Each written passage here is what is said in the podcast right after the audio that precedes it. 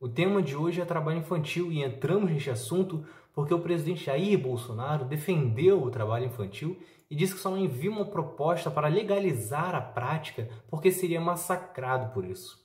Só que ele já tem que ser massacrado só por ele defender, pois ele falando isso, ele estimula uma prática ainda que ilegal e que tem consequências terríveis para as crianças e adolescentes, como vamos mostrar em números neste episódio. É Pilatos lá na Bíblia quem nos diz. E também faleceu por ter pescoço o infeliz autor da guilhotina de Paris. No Brasil hoje, cerca de 1 milhão e 800 mil crianças e adolescentes de 5 a 17 anos trabalham de forma ilegal.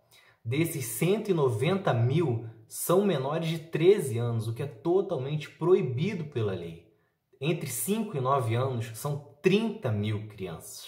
E isso não acontece porque é bonito trabalhar. Acontece porque empresários, fazendeiros e outras pessoas querem mão de obra barata. Afinal, é muito mais barato você colocar uma criança de 9 a 10 anos para arrumar, limpar a sua casa, do que você contratar uma empregada doméstica realmente. É muito mais barato você chamar uma criança de 8, 9 anos para trabalhar na fazenda do que você contratar realmente uma pessoa, um adulto, que pode ter talvez um pouco mais de oportunidade. E essas pessoas não estão preocupadas em estimular ou preparar essas crianças e adolescentes para o futuro.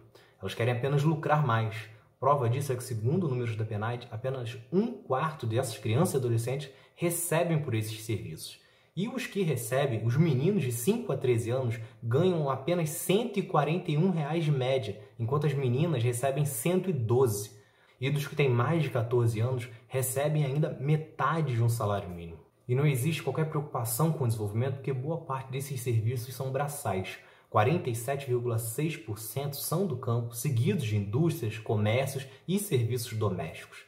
Essas crianças e adolescentes, elas muito possivelmente quando crescerem, elas seriam escravizadas ou então serão substituídas por outras crianças e adolescentes que farão os serviços por 100, 50 reais ou apenas uma alimentação. E isso tem consequência já imediata, afinal, boa parte dessas crianças sequer tem condições físicas e psicológicas para tal serviço. Segundo números do Ministério da Saúde de 2006 a 2016, mais de 21 mil crianças sofreram acidentes graves trabalhando de forma ilegal. 200 delas morreram. Além dos problemas psicológicos e físicos, o trabalho infantil também causa a perpetuação da pobreza. 20,5% abandonam as escolas antes dos 14 anos.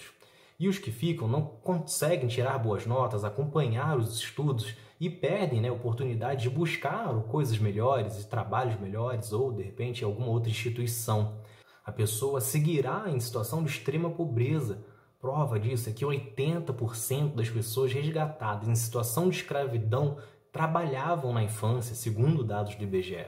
Para piorar, Bolsonaro fala isso em um momento que sequer consegue criar empregos para os pais dessas crianças. O Brasil hoje tem 13 milhões de desempregados, 800 mil a mais do que quando Bolsonaro assumiu. Além disso, a população subutilizada é de 28 milhões e meio, que são pessoas que ou desistiram de trabalhar ou sobrevivem apenas de bicos. Para isso mudar, não são as crianças que precisam trabalhar, e sim os políticos. O presidente, os deputados, os senadores precisam criar políticas para gerar emprego, para melhorar a renda e assim as famílias terem estabilidade. E para as crianças, se a preocupação é que elas estão desocupadas, então criem cursos, esporte, lazer, para que aí elas tenham né, uma ocupação que possa agregar para elas. Afinal, trabalho infantil é a coisa séria, não é como você colocar o seu filhinho de 17 anos para entrar para a política. Então é isso. Esse foi mais um episódio do outro lado da história. Se você gostou, se inscreve, ativa as notificações e fica acompanhando que semana que vem tem mais.